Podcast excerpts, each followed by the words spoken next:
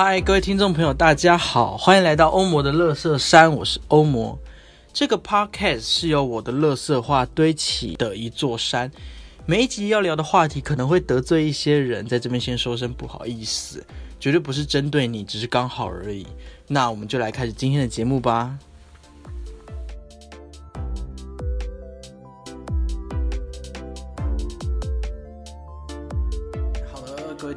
欢迎回来欧姆热色山哈。嗯，非常开心来到我们第二季的最后一集。那最后这三集从自由，然后再是宗教，在这一集要聊死亡。呃，这三集非常非常的难啦。然后如果真的听众是听进去，然后三集融会贯通的话，应该，嗯，应该可以理解我在想想要表达的东西啦。哈。好，那在聊死亡之前，我们有个前情提要哈，就是呃，欧摩本人哈是一个剧场导演呢，是个编剧，然后我有个剧团叫理想国的剧团，对，然后理想国的剧团即将在八月二八二九三一哈，八月二八二九三一在士林夜市内有个餐厅叫时尚曼谷，那演出一出戏叫做骚人这样子。所以在这边先打个广告。那我们今天这期节目中会安插两个广告，一个是理想国剧团骚人的广告，那另外一个是我们理想国剧团的骚人有呃找到一些有找到赞助商。那所以在节目开始之前，先跟大家说，这集中间会安插两个广告，那也是让大家在听节目的过程中可以呃稍微喘口气休息一下啦。对，因为聊哲学嘛，那毕竟聊聊到就混混体啊，就就就需要一点放松的哈。那会预告也是因为这集的死亡嘛，那聊生命的这种很比较沉重的东西，呃，从宗教从自由聊到宗教聊死亡是越来越沉重，所以也怕大家在思考的过程中，呃，突然来个广告，因为欧姆的商场没有广告嘛，会有点吓到，所以。呃，这边先预告一下，那请大家不要吓到喽。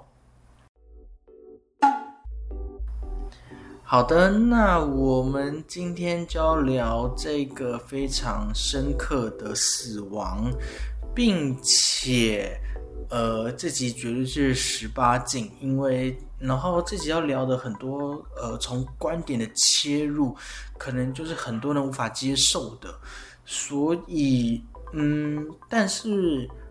就是因为这样，我们才必须聊哈，因为因为生命的本质到底是什么？其实没有多少人好好静下心来去思考，甚至在我们的华人社会中，讨论死亡本身就是一种禁忌，会变得很不得体。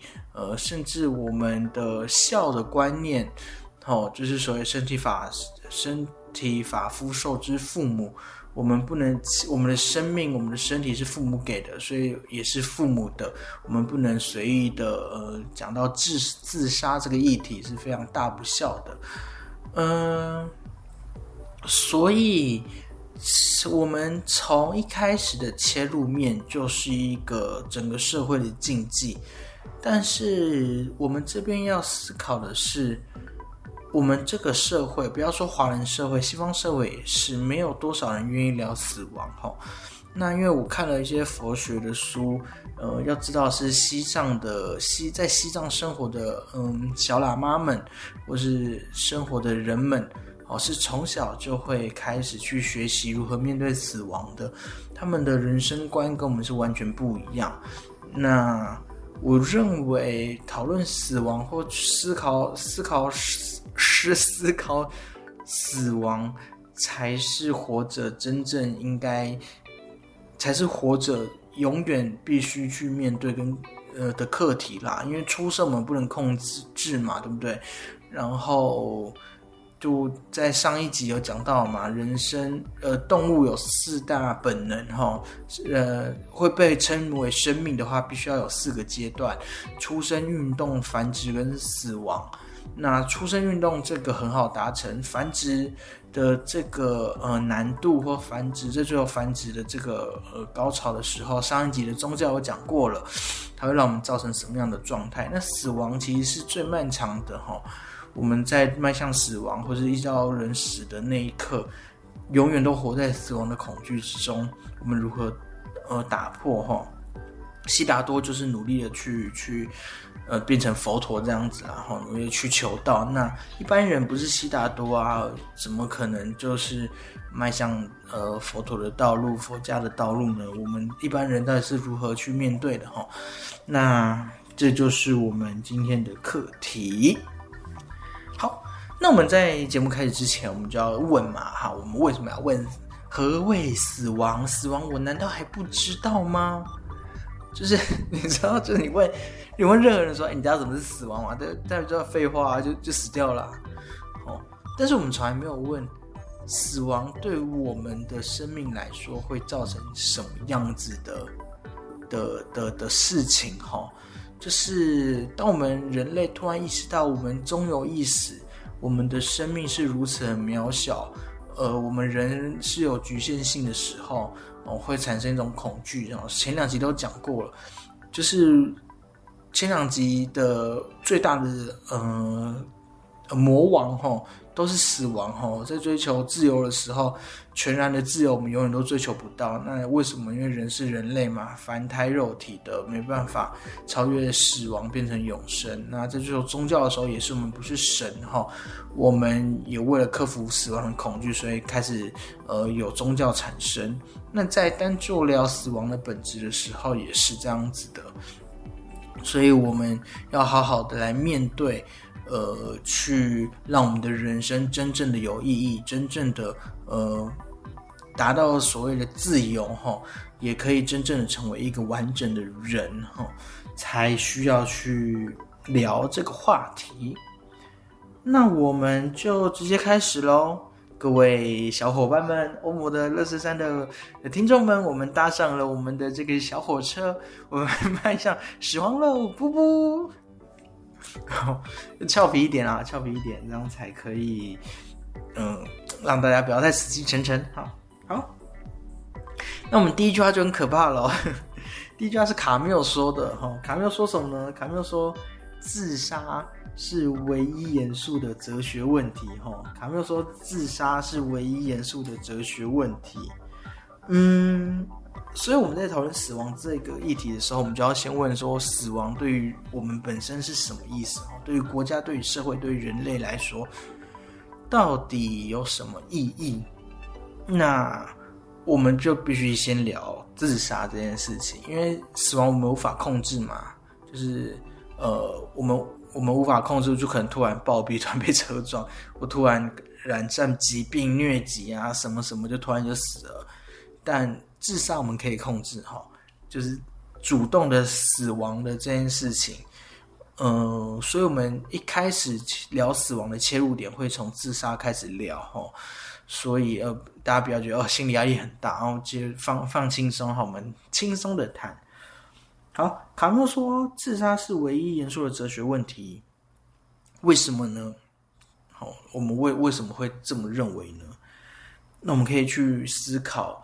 呃，我以前有看过一出舞台剧，叫做《而活》，哦，就是《而活》这样子，它的剧名叫《而活》。那它的 slogan 啊，宣传单上面就说，为什么叫而活呢？因为我们往往会为了什么事情而死。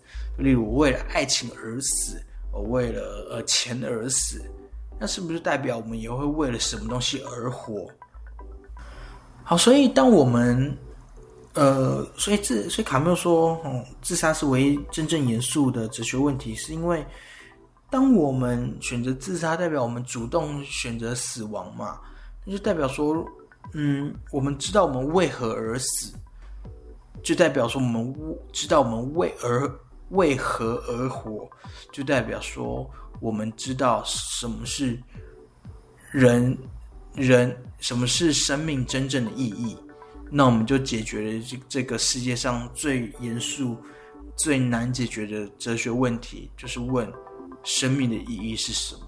哦，所以当有一个人在面对自杀，或是在面对呃这样子一个生命经验或者生命困境啊，不能说经验，有点困境的时候，他可能最参透了他人生的答案哦。对我这边绝对不在鼓励哦，我们这边要有个张老师专线，我们在开头就要先讲哈，就是我不鼓励，我先不鼓励，但我们必须聊一下哈。然后有任何不开心的事情，我们都是要寻求帮助的。好，那我们继续聊喽。好，那我们在聊自杀的时候，我们必须，我们完全必须排除两个两个东西，我们才能继续聊下去哈。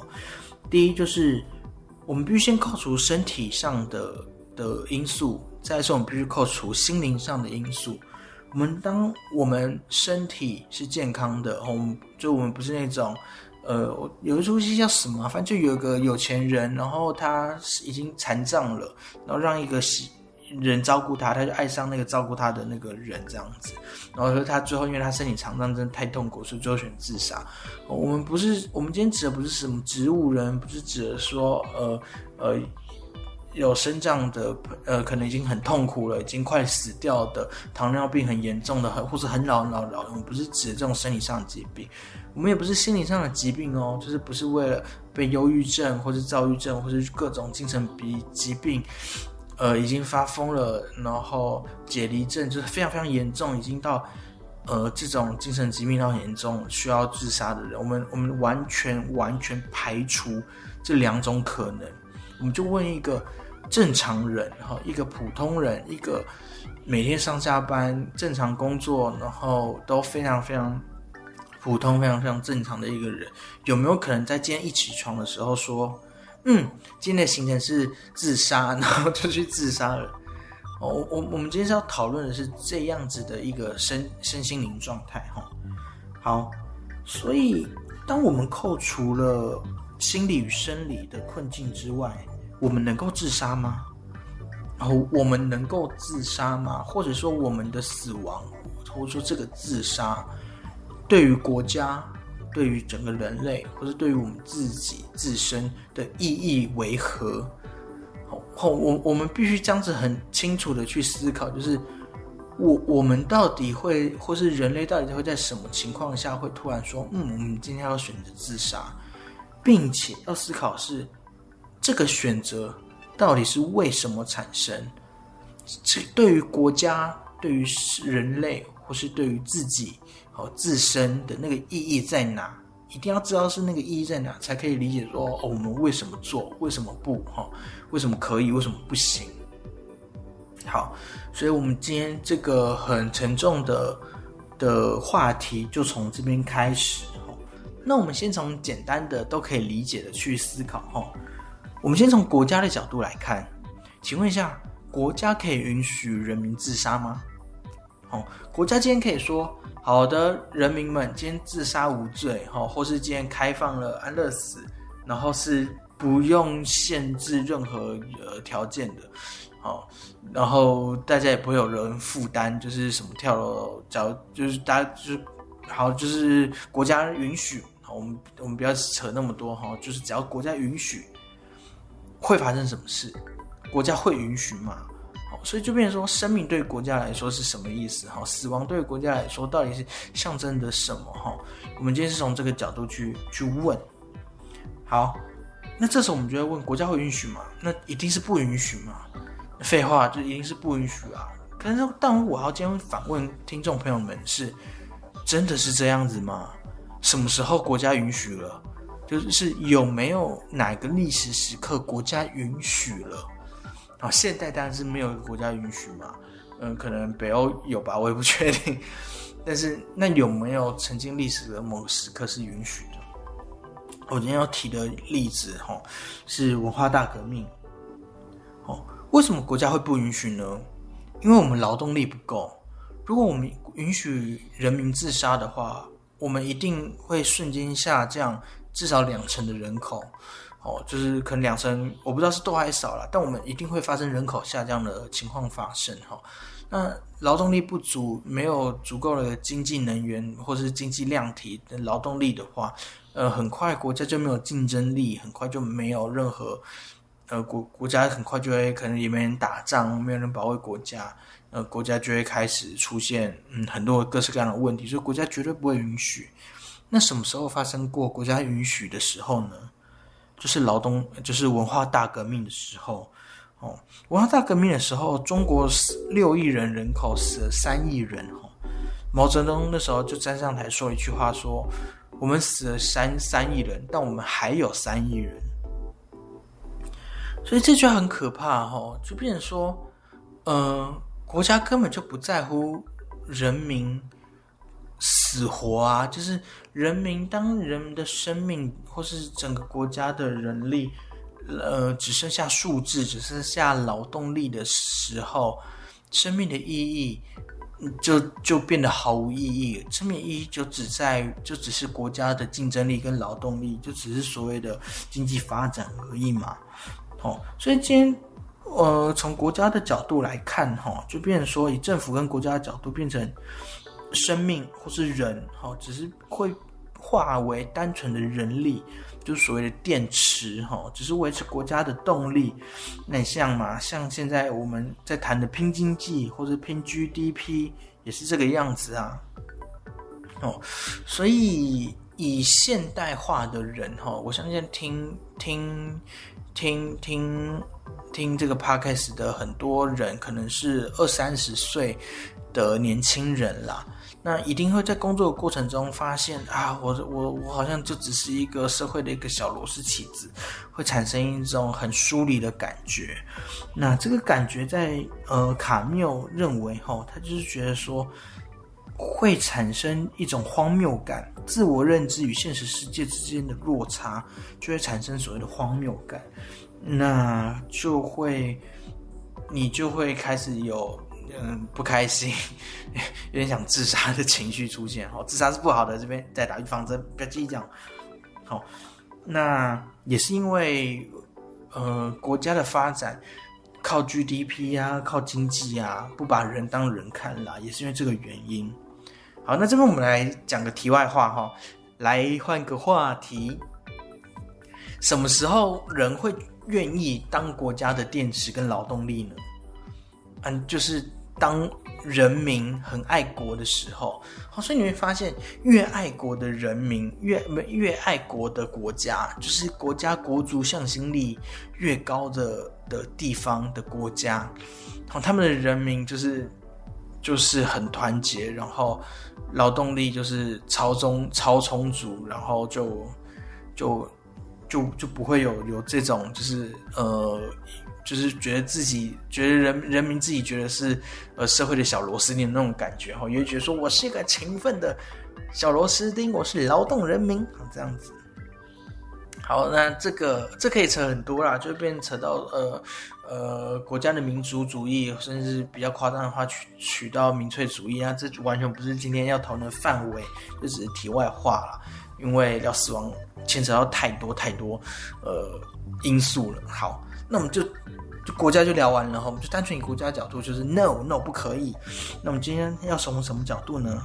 我们今天问问看，说如果以整体人类的幸福跟人类的发展来说的话，全体人类来投票，只要全体人类说好，我们全部一起来投票，我们不要靠国家，我们就人类自己来投票，我们允许人类可以自杀吗？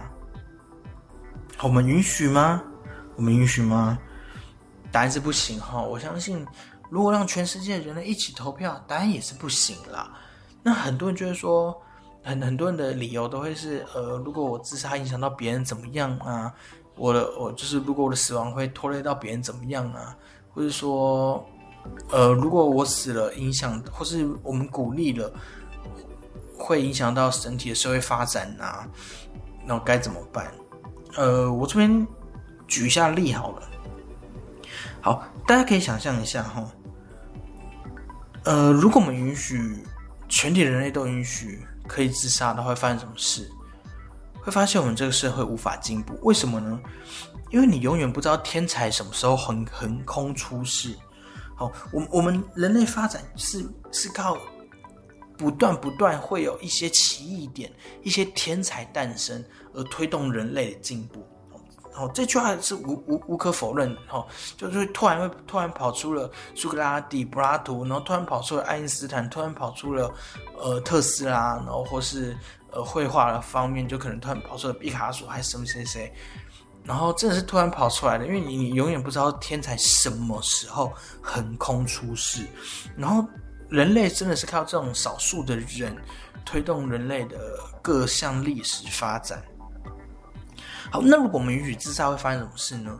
就是很多人可能很多天才是小时候受苦哦，很很多很伟大很伟大艺术家可能小时候可能有不好的经验，可能被家暴、被性侵，就是很很多人。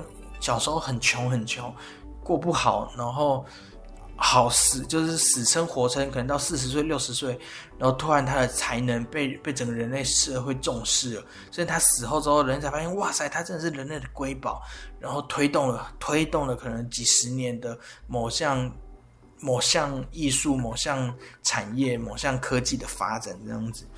好，所以如果我们全体人类投票允许自杀的话，就代表。所有可能熬不过童年、熬不过此时此刻现在正在遭受到的苦难的人，会选择自杀。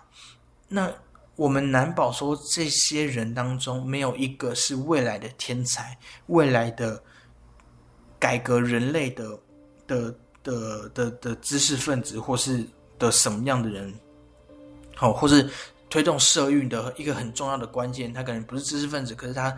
就是带领人，那带领人变成一个反抗，然后变成推翻集权政府的一个超级好的民主英雄。我们不知道这个人在哪里，所以如果我们鼓励并且认同赞同自杀的话，我们人类的社会将会退步好几年，好，可能甚至无法进步了。好，我今天讲到这，突然又觉得还蛮可怕的哈，就是，嗯。就是我会发现说，我们如果阻止了苦难，我们我们强迫这些我们看不到的人受苦，竟然只是为了人类社会的进步。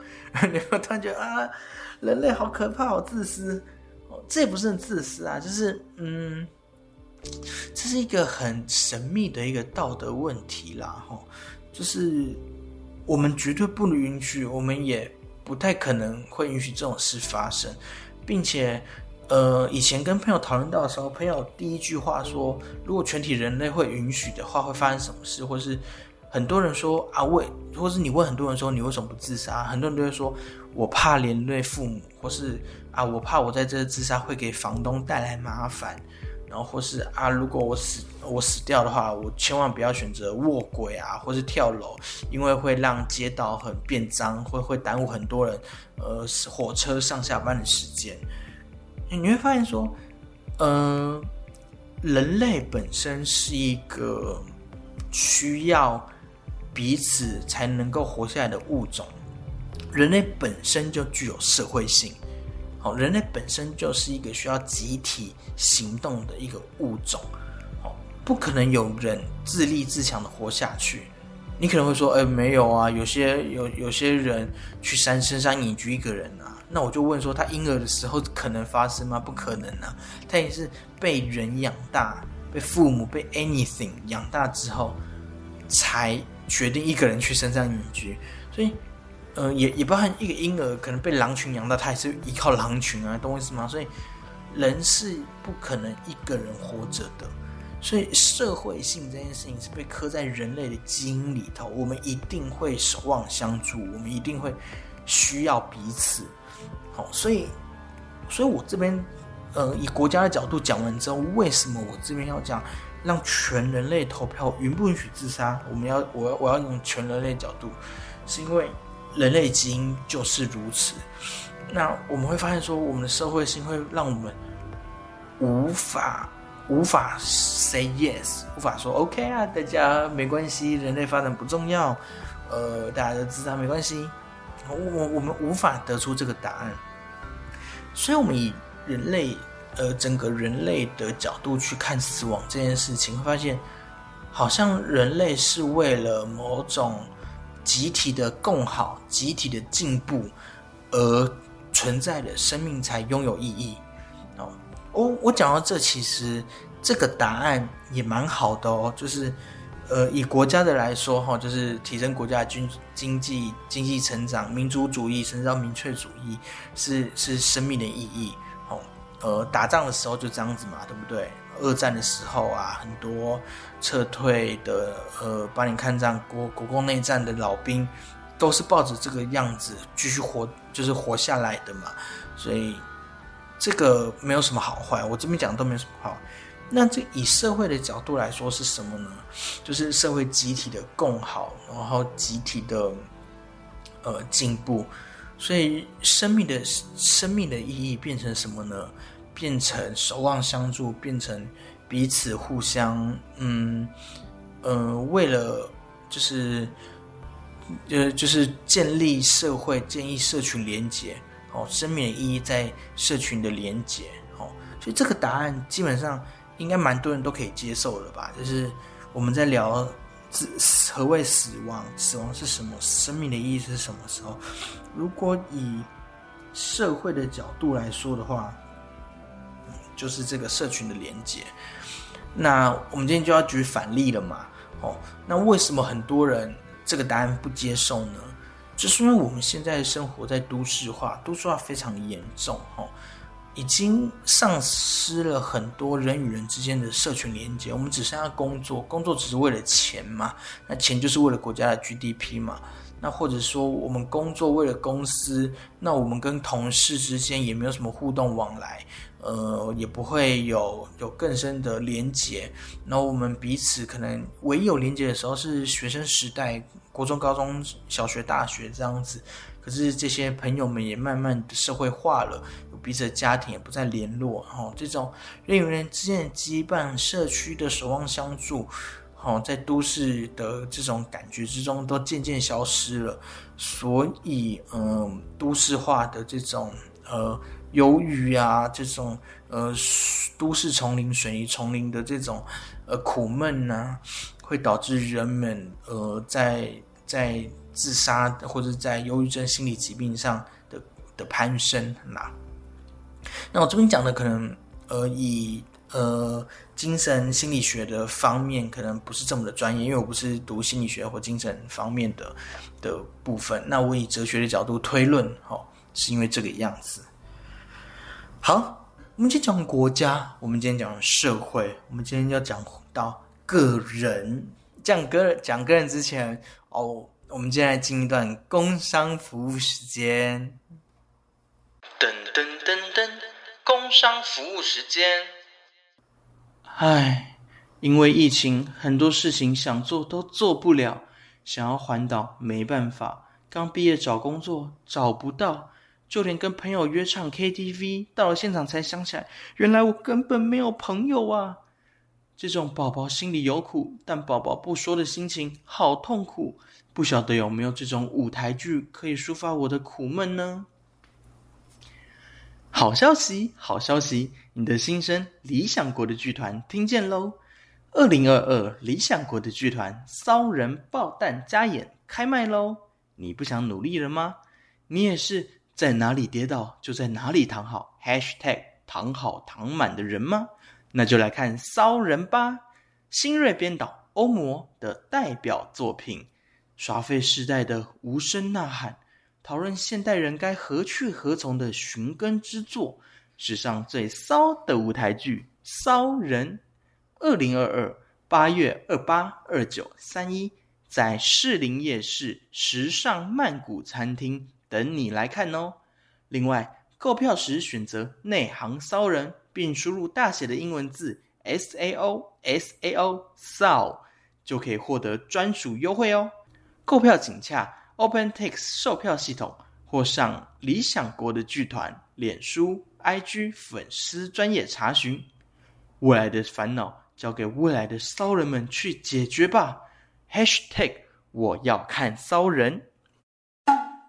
好，等我们工商服时间回来了，好，那那我刚好这出戏叫《骚人》啊，然后其实在讲的就是呃这样子的一个缥缈的心情跟心理啦，好，所以你前面听完，你觉得呃那个呃国家呃人类社会啊都找不到生命意义在哪的话，我要告诉你。就来看骚人哈，骚人会给你生命的能量，好不好？所以一定要赶快买票上理想国的剧团或者 OpenTix 售票系统哦，或打两天收费系统也可以。那现在改叫 OpenTix 收费系统，一定要来看戏，跪求大家了。票房不好的话，我真的是很尴尬哈，很尴尬，一定要把票帮我死命的推出去，拜托各位欧粉们。好，我们就回到我们的。我们的主题死亡，哦，可不可以自杀？国家、人类讲完了，讲什么？讲个人。那讲个人的时候呢？我们今天要来聊这本薛西佛斯的神话，就是卡缪哦，卡缪写一本书叫《薛西佛斯的神话》，哦，就是在讲这个自杀是唯一严肃的哲学问题的这个哈。好。那薛西薛西佛斯的神话在讲什么呢？在讲呃，薛西佛斯他让众神生气了。我有点忘记他为什么让众神生气，反正就是众神就为了惩罚薛西佛斯，就呃呃，薛西佛斯是半神哈，他死不了哈，他他用神的血统他死不了，可是他也不是无敌的不会痛，就是他还是会有肉体凡胎，他还是会流血，还是会很痛这样。那众神为了惩罚薛西佛斯，就罚他在山底下山山底哈山脚下有一个巨大的石头，他必须罚他推这个石头，这样推推推推推推推，要推到山顶。那推到山顶的时候，薛佛斯就可能推啊不能动还是什么，然后石头就会滚滚滚回山脚，薛佛斯就必须再从山脚下推推推推推石头推到山顶。然后就这样一直推，一直推石头，永无止境，因为他不会死，好，所以他就这样不断不断，永无止境，是众神对薛西佛斯降下的神罚。好，那为什么我们今天要讲这个故事呢？因为卡缪就从这个薛西佛斯的神话里面就悟到了，哈，他就哇啪这样子悟到了有关于生命的意义的这个事情，哈。我们今天把薛西佛斯、薛西佛斯的这个神话翻译成白话文，或是套用在现代生活，会发生什么事呢？那个学习佛斯，当然就是我们每个人嘛，哈，每个人。那那个巨石头跟那个山到底是什么呢？好，就变成说，学习佛斯他每天每天都得把从山下把石头往上滚，然后再推下来，然后再滚，日复一日。我们都可以从这个故事中得知，薛西佛是在做一件非常徒劳无功的事情。这个不就是我们日常生活的现代人的生活困境的写照吗？我们每天在做的事情，不就是上班工作、下班回家耍废？我们不断的在看我们一点都不感兴趣的 YouTube、抖音，或是脸书，或是 IG。我们不断的在做划手机、划手机、划手机的动作。然后不断的为老板卖卖命，然后赚的钱才很微薄，只能维持自己最微小的生计。我们死不了，就像学习佛事一样，但我们也活得不开心，不断的日复一日的做着无聊乏味、根本毫无意义的事情。这个不就是学习佛事的神话吗？好，卡梅伦那个时代。然后那个时代其实也是差不多是，那个时代我我不知道他们什么时候生的，应该是，呃，应该是，应该是有工厂吧，工厂有，应该资本主义兴起了吧？你知道，就是每天工人们就是上班工作，下班回家，而且我记得卡缪那时候比我们幸福哦。你们很难想象哦，在以前资本主义兴起的时候，每个工人都要去工厂工作。可是午休时间、午餐时间，他们是可以回家吃饭的哦。哦，他们妻子会在家在家煮饭，他们是吃完饭之后再回去工厂上班哈。所以你可以知道，走走回家吃饭再回去上班，绝对就是休息个两个小时啊，两一定是两个小时以上的啦。哦，那时候的卡缪就觉得说人生毫无意义了，就是，就他就觉得说白天工作，晚上下班，然后吃饭之后又工作，然后回家臭兮兮的，然后跟朋友喝个酒，然后看个听个广播的那个球赛之后，明天要再做一样去工厂工作，毫无意义。那我们现在的人更可悲，我们午休时间只有半小时到一小时。比那个时候的年代还要更可怜，我们更会感觉到这种无意义，你懂吗？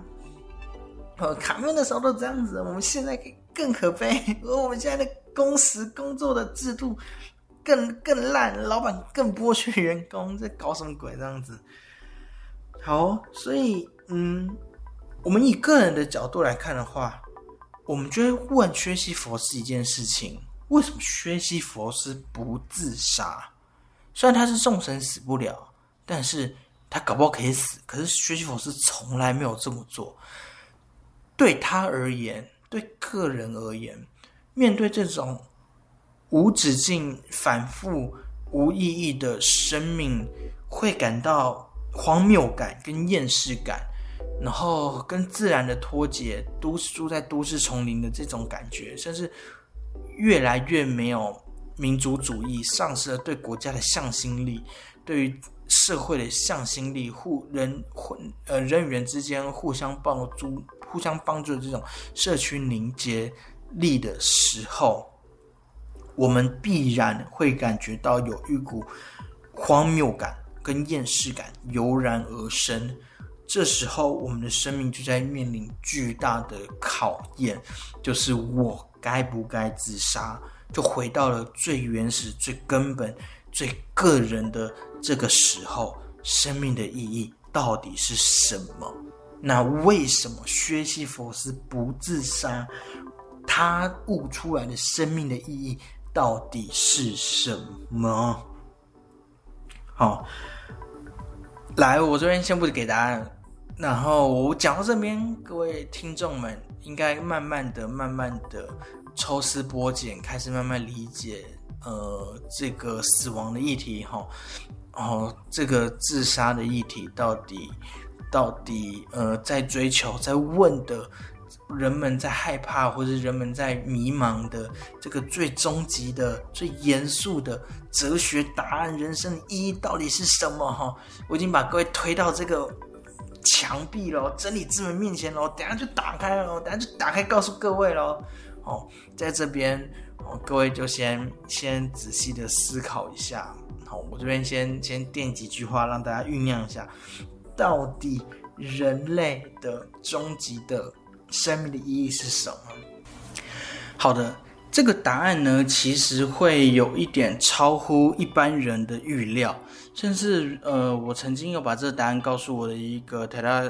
台大的朋友，然后他觉得啊，就这就这，那这个答案可能不是那么多人心中的那个答案，因为这个这个救急答案，可能大家比大家想象的还要简单，甚至很像一个废话。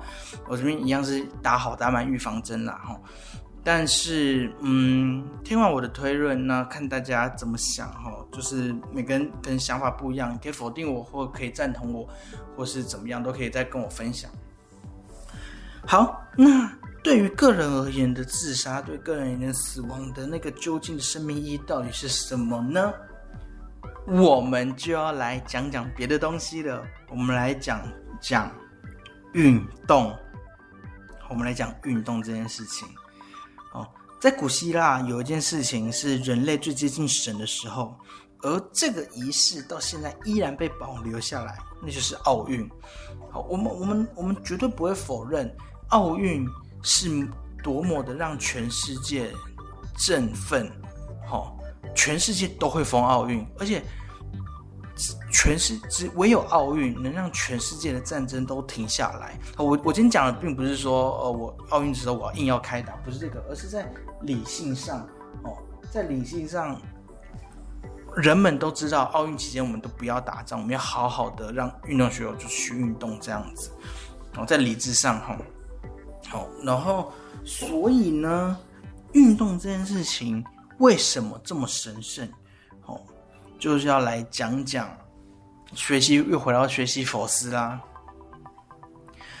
大家不会觉得很奇怪吗？学习佛斯每天推推着这个球上山下山，上上下山，毫无意义。那这个运这个比喻，除了是人类的一般生活之中，你们不会觉得也很像举重吗？哦，你们不会觉得这很像举重吗？就是我我们台湾的那个郭幸存，呃，得到了举重的金牌嘛，但每天。郭郭庆存每天把这么多的重量就是扛在身上，然后举起来放下，举起来放下，我要超越一点点，举起来放，举起来放下。郭幸存会感觉到现实生活的厌世感跟荒谬感吗？我我我是不确定，然后我我也我也不敢我说郭幸存会或不会，但我今天只是想说，运动这件事情不就是薛西佛斯的另外一种解释吗？好，我我们每天跑步，我们每天游泳，或是我们在运动上面是不断的重复，因为运动一定是不断重复嘛。即便是打篮球后瞬息万变的这种球赛，我们也是不断的练习的简单的运球、简单的投篮，哦，不断的投一千颗、一万颗，然后运球运到我们的手指头都长茧了。好，我我们会在运动的过程中觉得人生毫无意义吗？不会。我我觉得这答案一定是不会的哈，就是不会有人觉得说啊，我运动、游泳、跑步无意义。即便这个人不是为了身体健康，不是为了矜持的身材，我们也不会否认运动的意义。好，我们也不会否认，或是我们甚至不会要求运动带给我们什么意义。可可可以理解我今天想要要说的东西是什么吗？我们在运动的时候，我们不会要求运动带给我们任何反馈。好，我我我们不是特别为了，我们不是特别为了身体健康，我们不是为了消脂，我们不是为了减少脂肪，我们就以单纯去运动的这件事情，就想象我们是小孩子，我们去运动，我们去跑步，我们突然啊，我今天想跑了，哦。我们今天这运动也不是，我今天提的运动也不是说啊，我今天假如我今天很胖，是个大胖子，我运动会对我造成负担。我今天不是指这种痛苦运动，而是指运动这件事情本身。你就想象，你就用用思想实验哈。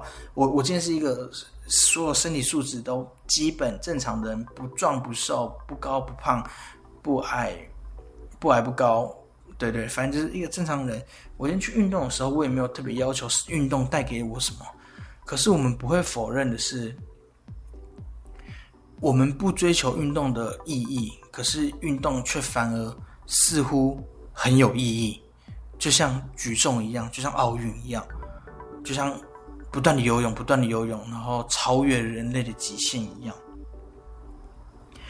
所以这时候卡缪就说了一句话，他说：“我们不知道薛西佛斯在想什么，但我们。”应该要觉得薛西佛斯是快乐的，而这个神话卡缪也给我们一个不一样的启示，就是当薛西佛斯得罪了神，神给薛西佛斯降下了神罚。罚薛西佛斯一辈子，或是在永无止境的生命之中，只能不断的推着这个巨石，非常沉重，全身伤痕累累的巨石，推到山顶之后又滚了下来，然后他必须再推再推，永远无止境的陷入这个死循环。众神看到薛西佛斯陷入这种死循环，然后产生的这种呃痛苦绝望的感觉，正是众神所希望的。这时候，薛西佛是为了，因为他无法反抗众神的命令嘛，可能下了诅咒之类。为了反抗，为了对抗众神的这个神法，薛西佛是做一件事情，他开心了，他觉得这件事情是开心的，狠狠的打了众神一巴掌，于是他战胜了神。所以卡缪说。我们不晓得薛西佛斯到底在想什么，但是我们应该也必须认为薛西佛斯是快乐的，即便在面对人生生命的无意义感、荒谬感、厌世感，我们也应该觉得薛西佛斯是快乐的。所以再回到运动，再回到奥运，再回到举重来说，我们看到运动选手在努力的追求极限的时候，在运动的时候，在举重的时候，我们也会相信，嗯，运动本身，或者说我们也会相信这些选手是快乐的。所以再反过来回到我们自己身上，我们在面对生命的荒谬、无力、厌世、无意义感的时候，我们也应该是快乐的。好，那讲到运动，我们再再提一个概念，就是努力。为什么？为什么古希腊会认为运动是最近神的时候？奥运在奥林匹克斯山办运动会，为什么这件事这么的神圣？为什么这件事这么的神圣？就回到上一集讲的宗教的神圣性。人在超越自我的时候，把生命在面对死亡，在面对生命的极限的时候，会诞生出一种非常崇高的人性的光辉，而那个人性的光辉，恰恰就是神圣性。因为人性等于神，圣经上上集有讲过，所以那是人类最接近神的时候。所以我们可以理解一件事：当我们我们今天讲的是以运动做举例，我们今天不以运动做举例，我们以艺，我们以艺术、以知识、以产业、以心智、以小说、以文学、以任何任何的劳作、运动、劳动举例。当人努力的去超越自己的极限的时候，努力的去追求任何事情的时候，正是我们追求生命意义的那一刻。我们生命的意义不是我们追求什么，并不是例如哦，我努力写剧本是为了发扬光大，写剧本这件事情是我生命意义。错。我们的生命意义不是目的，而是努力。我们生命意义就在于超越我们的生命，是我们生命唯一的意义。好，可以可以理解吗？我们生命的意义是超越生命，唯有超越生命，才是我们生命唯一的意义。而超越那个项目，每个人都不同。所以很多人在问说：我生命的意义是为了赚钱吗？我生命意义跟他生命意义到底？在哪里差别在哪？为什么他的生命意义是是是是赚大钱？那为什么他的生命意义是画一幅超美的画？他是生命意义是跳水超完美？这样每个人的那个目的不同，但是我们可以知道那个最核心的本质是努力的超越生命，就是生命的意义。好，这时候我跟我朋友讲到这个观点的时候，他就有点不认同了。他说。所以你就是叫别人努力嘛？讲了半天，你就是 告诉别人说，人生要活就要冲，要活就要努力嘛？听起来好像有点单薄哎。我就说，我这时候就回答说，不是，努力使一切成为可能。但我们今天换个方式说，我们把努力这个词换掉，换成拼命呢？好，换成拼命呢？这时候，这跟我们前面讲的死亡。讲的自杀，讲的我们为何而活，我们为何而死，就一切都串联起来了。OK，可以理解我在说什么吗？我们拼命的超越生命，我们用了我们的生命去超越我们的生命，在超越生命的同时，我们就找到了活着的意义。就我们拼死的去做任何事情，就等于是我们拼活，我们的生命完全活了。为了这件事情而活，哦，所以生命的意义就在这里。好，我继续解释一下，好，继续让这个思考、这个震撼延续一下。哈，我们先讲一下马克思，哈，我们先讲一下那个 呃共产主义的马克思，哈，哦，但是大家不要吓到，想说马克思共产主义，呃，中共，呃，中国不好不好，哦，不是，要知道。对我来说啊，我我我个人很爱马克思啊，我觉得马克思的思想真的太伟大了！他唯一没有想到一点就是共产主义实施起来原来不 work，他唯一没想到这点也是这个。但是我觉得他其他说过的话真的是有道理啦，非非为什么为什么那时候共产主义跟资本主义是成为两股势力？你要知道，资本主义这么多人在实践的，可是马克思只靠他一个人的主义，也当当然有很多其他学者，但是就靠他一个人，为什么可以撑起这么厉害，可以对抗资本主义？我就问现在的听众，每个人口口声声说对抗资本主义，有谁真的能够提出一个理论，像当年的马克思一样如此的巨大？所以对我来说，马克思真的很厉害，真的厉害。好，我们来讲一下马克思说过什么话哈。马克思说：“劳动的原因是生命的意义，劳动的原因是生命的意义。人之所以为人，就是因为人能够自由自觉的劳动。哦，我们人跟蜜蜂都都会劳动啊。那我们人跟蜜蜂的差别差在哪？哦，差在蜜蜂。”哦，或者蚂蚁是因为本能的驱使才去劳动，哦，才去行动，它不用努力，因为它是因为本能的关系，哦，才去才去做某件事情。但是人是主动的，把心中的理念实践作为劳动。哦，人要如何实践心中的理念？是通过劳动，用创造力去改变自己与外在的自然世界。最后，在自己的作品中看见自己，进而肯定自己。人在改变自然的同时，也在改变自己，因为自然就是人类无机的身体。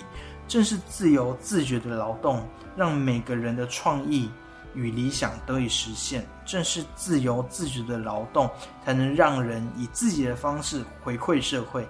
让自己与他用自己的方式，让自己与他人产生连结，与国家产生连结。所以，劳动就是生命的意义。好，那马克思把这一切说成劳动，大家不要觉得说是什么呃呃工作啊，不是这种劳动，而是 to do 去做事，do something。好，do 这件事情。是生命的意义。好，所以我前面讲了嘛，好，上一集有讲了，生命的四阶段是什么？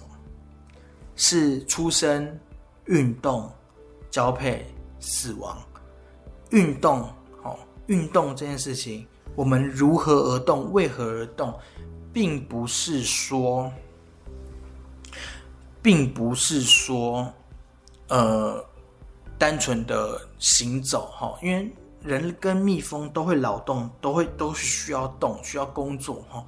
但是蜜蜂是因为本能的驱使，但人类不是，人类是为了让心中的理想跟价值，哦，那种目的性或是那种意义啊。前面讲的国家的话，爱国嘛，民族嘛。那如果是社会的话，是人与人之间的连接嘛。哦，这种创造力哦，去去去实践。然后用创造自己改变自己以外的世界，好，改变自己以外的外在自然世界、外在世界。所以，为什么？为什么我们以个人环境、个人而言、个人性质在讨论，我们为什么不能去自杀？自杀？自杀？我们为什么不能去自杀？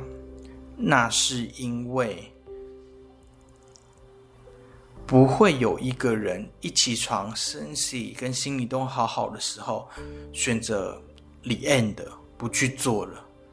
这是对生命最残酷的践踏。好，因为一旦你不做了 the end 了，你就没办法去做了，你生命就会瞬间变得无意义。好，你在之前所付出的一切。你在生命，你在你在选择生命结束之前的那个生命，会被你自己狠狠的践踏掉。所以，一个人而言是不能自杀的。好的，所以，嗯，总之，薛西佛斯为了弃神，为了战胜神，为了为了为了抵抗神给他这个神法，所以他选择了一件事情，就是他微笑了。世界已碰吻我，我报之以歌。好，薛西佛斯微微的一笑，欣然的、开心的，继续推着这个石头走上山顶，再滚下来。再走到山顶，我们不知道他在想什么，我们不知道他从中感受到了什么，甚至也许他那个微笑我们没有看到，但是我们也应该也必须觉得薛西佛斯是快乐的。好的，我们今天呃，这个关于死亡的最后面还有一点点小小的结论，但在讲结论之前，我们要进入我们第二个工商服务时间。噔噔噔噔，工商服务时间。想要用一个包包满足每天出勤上下班、周末出游啪啪走吗？Freestone 推出了 Brief Bag 双面变形包，是每天上班的公事包，同时也能是快速变形双倍容量的后背包，让你随时计划赶上变化。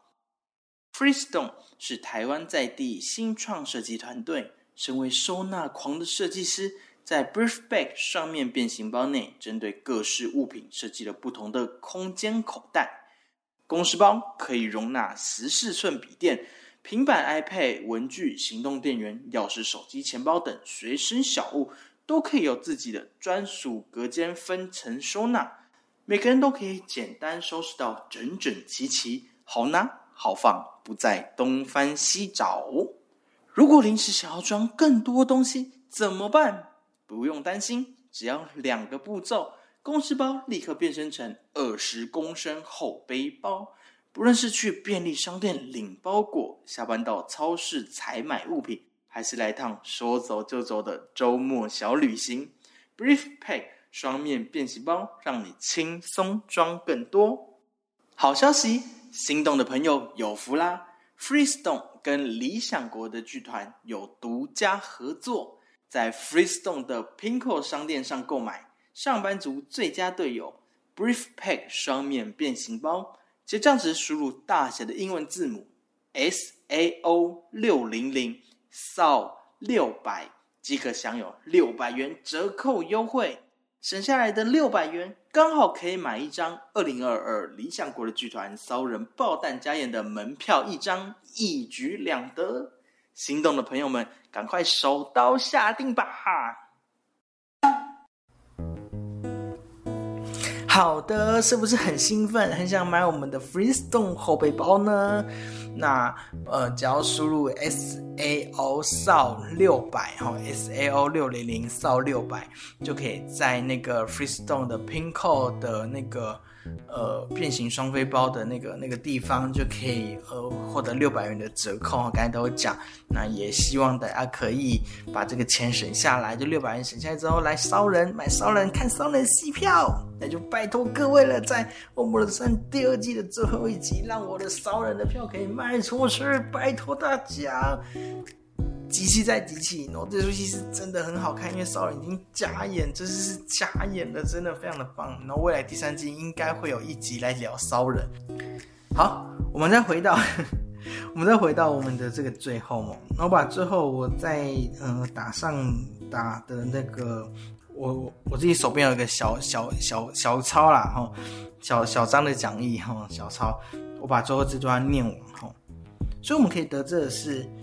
生命最重要的意义是什么？就是努力。那只有努力，或者是说拼命，不是叫我们拼命去死，而是拼命的活着，燃烧生命，才可能让有限的生命诞生无限的可能。好，前面在讲自由的时候，讲到生命是有局限性的。好，这种局限性让我们害怕死亡。好，会变成第二集、第三集聊的宗教。哈，但是唯有超越、直面死亡。好。唯有拼命的燃烧生命，才有能可能让有限的生命诞生出无限的可能，追求真正的自由。千万千万不要被意义所束缚。哦，我们为什么拼命，并不是追求那个意义本身，这样会失去自我，变成盲目。努力，好，努力超越生命本身就是意义。哦，不要被意义所束缚，享受生命本身。痛也好，哭也好，笑也好。任何事情都努力拼命的去做，休息也拼命，耍废也拼命，放松、聊天、工作、创作，吼，吃饭、走路、散步、呼吸，我们把生命的每分每秒都燃尽了，然后用尽生命的去做，你就打败了神。唯有努力超越生命，拼命的超越生命，就是活着的唯一解。一旦你这么做，把你的人生活得精彩，好好的享受生命本身，世界以痛吻你，你报之以歌。好，当神，当这个生命不断的让你像学习佛斯一样，做着无谓无意义的工作，让你你对生活产生厌世跟荒谬感。只有微微一笑，拼命的去做，你就打败了神，你就超越了生命的极限，你就成为了神，你就超越了神。就像奥运一样，就像郭敬淳、林良配一样，唯有这样子做，人才能真正的成为一个人。卡缪就说啦：“荒谬是必然性，但荒谬的奋斗本身。”就足以充实人心，所以，所以当我们问何谓死亡，指的不是死亡这件事，而是 why 为什么？反过来就是在问何谓生命，何谓人生？好，可以理解哈。好，所以这就是今天内容啦。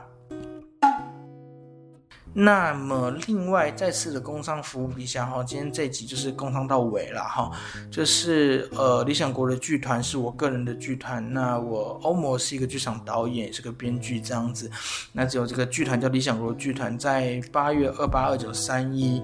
哦，然后在士林夜市时尚曼谷餐厅有一出戏叫做《骚人》，要加演了。首演在二零一九年，哈，二零一九年年底是首演。那首演完之后，哦，说真的啦，不夸张啦，现场观众哭的是稀里哗啦，痛哭流涕啦。就是有来看过的观众回馈都蛮好的，那也是因为这样子的回馈，让我找到了我做戏的意义啦，哈。哦，拼命的做戏，然后有了回馈，然后这个意义是算是蛮找到、蛮感动的。那也是因为这样子的感动，而观众回馈是真的很开心。有人看完之后握着我的手，这是真的，我不是在画胡乱哈。有人看完之后握着我的手说：“哦，非常谢谢我做这出戏，让我知道。”原来我也是骚人，而我不孤单。哦，有人握着我的手，这样跟我说，让我那时候真的，呃，心里的冲击是真的很感动。所以这出戏才，呃，选择加演，然后在今年，呃，带给大家。那疫情期间可能有点严重，也有点不确定。那希望大家不要担心，就立刻把票买下去哈！真的是把票买下去，让票房成长，这样子我们才不会害怕说啊，疫情呃没有票房，然后呃就就取消了，因为因为如果真的。票房真的太差，我们也不希望赔本，那也不要浪费时间做做戏，然后就不希望这种事发生，那真的是把票买下去。那再次讲一下，理想国剧团烧人包单家人的这次赞助厂商是那个 Freestone 哦，变形双背包。那有兴趣的话，都可以到 Freestone 的 Pinkos 的商店去购买。好，那今天这期节目其实到一个段落啦。乐山欧姆乐山的 IG 都追踪一下哈，并且我还有另外一个 Podcast 哈，是哦是剧场导演党跟烟哈，因为在欧姆乐山第一季的时候，欧摩乐山第一季的时候有那个还有聊一些剧场的议题啦，那第二季的时候想要把重心放在哲学或自己的思想上面，就把剧场议题呃搬到剧场导演党跟烟哦，剧场导演党跟烟。讲了这么多的呃，IG 吼，全都是希望大家干嘛呢？按赞、追踪跟分享吼，所有东西都是按赞、追踪、分享，这些好东西怎能不分享呢？好，那今天指望讲完了，那希望大家可以有所收获。那《恶魔的山》第二季上面告一段落，第三季我们很快就会再见，因为我一样要宣传我的戏哈，就是未来的几集都会不断的讲这件事情，希望大家可以赶快买票，然后拉所有的人来买票。因为我们的票价有很多种哦，你可以有双人套票啊，然后或者怎么样啊，早鸟票啊，学生票啊什么的，然后一人赞助票，最好买一人赞助票。好，讲这么多，真的是有点话痨，好讲不够，那非常谢谢大家。那么我们十三第二季这边告一段落，谢谢大家所有观众，祝大家平安喜乐，我们下季再见，拜拜。